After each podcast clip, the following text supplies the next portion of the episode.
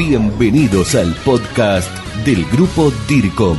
Nuestro principal objetivo es la gestión del conocimiento latinoamericano en materia de comunicación por parte de expertos latinos, entrevistas, comentarios, reflexiones y todo lo necesario para el profesional de la comunicación.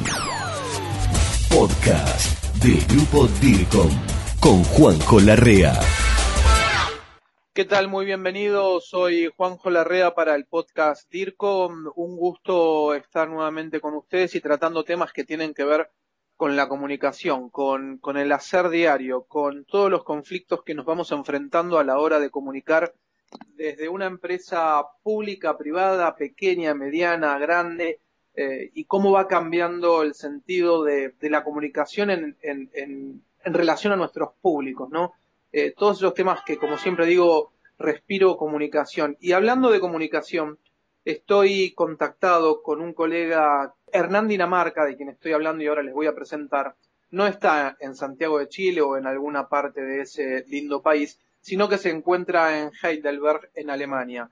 Hernán Dinamarca, bienvenido. ¿Cómo estás? Juanjo Larrea te saluda. Eh, mucho gusto, Juanjo. Encantado de estar conversando contigo. No, Hernán un día nos escribió proponiendo comentarios, proponiendo temas y tratando de colaborar en este objetivo primordial del grupo DIRCOM que tiene que ver con la gestión del conocimiento latinoamericano en materia de comunicación y principalmente por expertos latinos. Hernán Dinamarca está haciendo su tesis doctoral que tiene que ver con la comunicación organizacional y haciendo hincapié en la comunicación y sustentabilidad. Comunicación integral hoy en día es más que necesaria, hace mucho que hemos salido de la comunicación de transmisión, a pesar de que en muchas facultades de Latinoamérica, y lo digo con conocimiento de causa por recorrerlas y, hablar con docentes y decanos, todavía los, los, programas curriculares insisten en la comunicación de transmisión y mirar la comunicación desde un punto de vista como si uno fuera solamente periodista.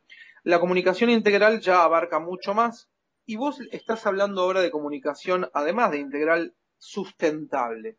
Me suena interesante y por eso, Hernán, quería escucharte y que compartas un poco tus reflexiones acerca de comunicación organizacional integral con sustentabilidad. Bien, Juan José, muy atinado tu introducción, porque en definitiva en, un párrafo has hecho una reseña de lo que yo considero y es lo que también planteo una especie de historia breve del último rato de lo que ha sido la evolución de la práctica de la comunicación y la reflexión de la comunicación a las organizaciones eh, yo te diría que en la última década, hoy día el rol de las comunicaciones organizaciones, el rol estratégico en la empresa y en la organización de la comunicación es fundamental. Ahora, yo lo que planteo y siento en esa línea, digamos, de, de, perfeccionamiento, de actualización, que hoy día día estaríamos en una comunicación en ese sentido punto 3, que es comunicación integral para la sustentabilidad. Y es la profunda implicación que se va produciendo en la gestión de comunicaciones con el tema de la sustentabilidad.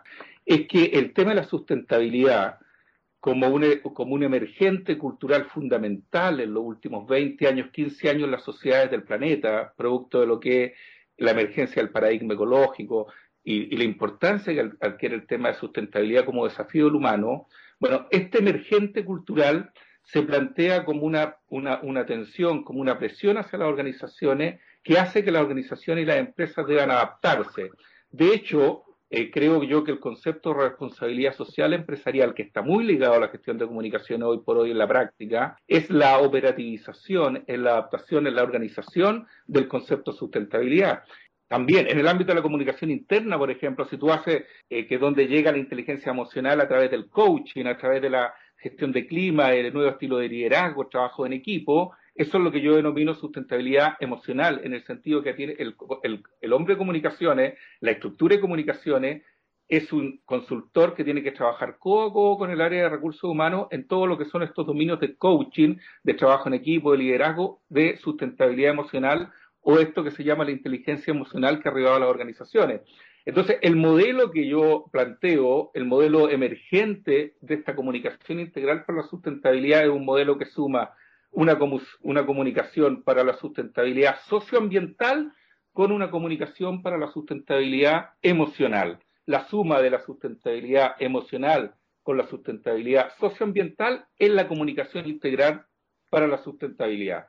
Porque no puede ninguna área de la comunicación de la organización hoy día, ni la interna, ni la institucional, ni la orientada al mercado, la publicidad, ni la orientada a los stakeholders, las comunidades más, más para gobernanza de stakeholders o para licencia para operar, ninguna puede operar como compartimento estanco.